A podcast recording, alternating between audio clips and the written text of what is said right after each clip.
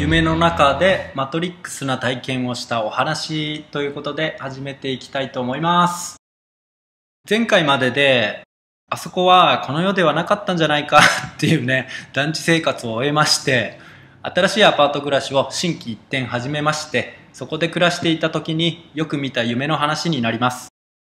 春だし、心機一転、新居も日当たりいいし、井戸水だし気回りよしなんてね、絶好調時代に突入するのですが、やはりね、住むところを変えてもしばらくは金縛りも多く、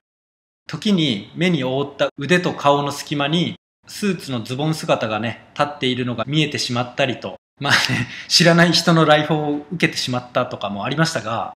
そういった金縛り系はほとんどなくなっていき、今度は夢の中でおっさんに追われる、しかも多数の同じおっさんに追いかけられるという夢が多くなったんですね。内面が良くなかったもので、そういったものが引き寄せた夢だったのではとは思いますが、あの時はね、なぜこんなに追われる夢ばかり見るのかが謎でした。しかも本気で殺意を抱いて追ってくるのがわかるので、こちらも毎回超必死で逃げてましたね。で、後になって、マトリックスっていうね、映画を見た時に気づいたのですが、あいつらでしたね。そうですね、あの、ミスター・スミスです。あの、ハゲグラスたちですね。あれね、あの映画を見る前から自分はあの追いかけられてましたね。ミスター・スミスたちに。本当ね、わしゃねよかってね、そんな感じなんですけど。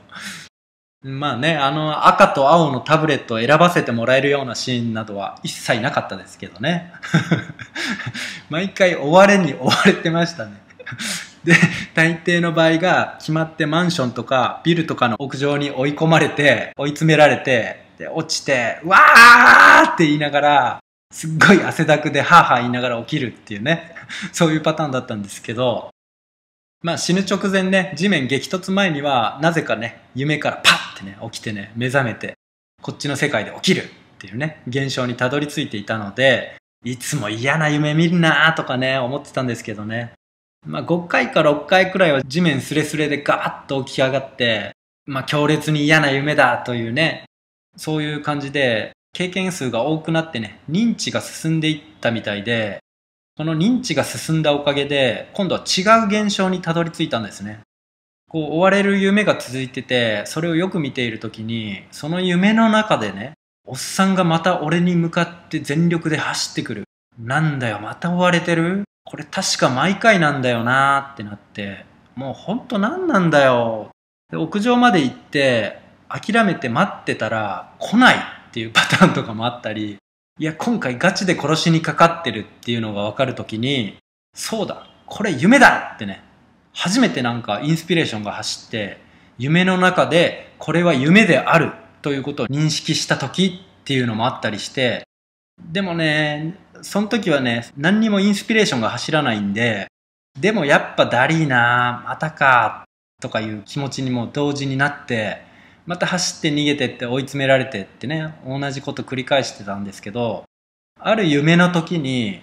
本当にね、夢の中でも冴えていた時っていうのがあって、これは夢だしってまず気づいて、その後、夢だったら飛べるはずとかね、なんか妙に変な自信を持って、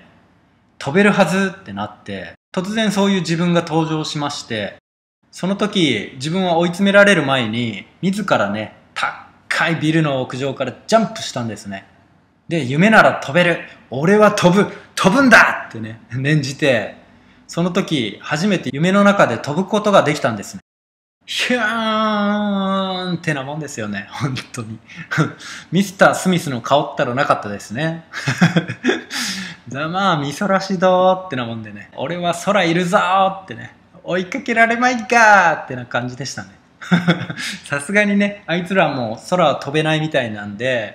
しかも銃は持ってなかったんですよね。わからないけど、まあ、撃たれたことはなかったですね。で、一度飛行能力が自分にあるとわかると、次の夢からは屋上に行って空を飛ぶと決めて、よく見るイメージのあの天使の羽のようなものとかね、そういうのをイメージしたりとかね、それプラス武空術みたいなね、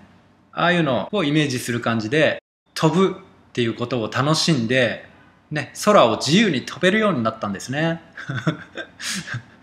それで夢の中で終われなくなったかっていうと、まあそうでもなくてね、たまに思い出したように追われていたりして、まあ空飛んで逃げて回避とかしてたんですけど、その中でもね、何回かに1回飛べない日っていうのがあって、これには参りましたね。強制武空術とかってね、高層マンションからダイブして3分の2か2分の1くらいは途中で飛べたり、地面スレスレになって飛べたりっていうこともあったんですけど、もうべちゃってね。地面に当たるのが分かる時っていうかね。もうどうしても空を飛べない日はまたね昔のように汗だくで起きてってね。ああ今俺追われて死んだなんて感じでね2回くらいあったかな。まあそんな感じで起きてましたね。でもそのうちねそういう追われる系の夢も見なくなっていきそして他の夢おっさんたちに追われていない夢普通の夢の時もこれが夢だと気づく力を持っていてじゃあ今回もフライトしますかっていうノリで飛行を楽しんだりするっていうね、そこまで至ったりしてましたね。なので、夢の中でなら空は飛べるっていう感じのマトリックスな体験をしたよっていうお話プラス、夢の中でなら空は飛べますよっていうね、そういうお話でした。まだ空飛んだことないわっていう人は、ぜひね、空飛んでみてくださいね。夢の中にいることを気づき、夢なら飛べるっていうことを覚えていってもらえたら、夢の中で自由に飛べるかもと思われます。次は違う次元にいることをもっと確認して、ここでのみ使える力をもっと開拓したいもんですね。ちなみにあの時期以降ね、空を飛ぶこともほぼほぼなくなり、夢の中でこれが夢であると認識できることもなくなってって、まあね、これは今では失われた能力というか夢の中だけど空を飛べる楽しい経験はほぼなくなりましたねもう今となっては大体の夢のケースが、まあ、起きた時にはね今日何の夢見たっけってねなんか大切な夢だった気がするんだよなとかねなんか大事なメッセージあったよなとかね夢の内容すら覚えてないのが最近の傾向です。といった感じで今回のお話を終わりたいと思います。今回の動画が良かったよって思う方は、いいねやコメント、チャンネル登録等、よろしくお願いいたします。それでは最後までご視聴いただき、ありがとうございます。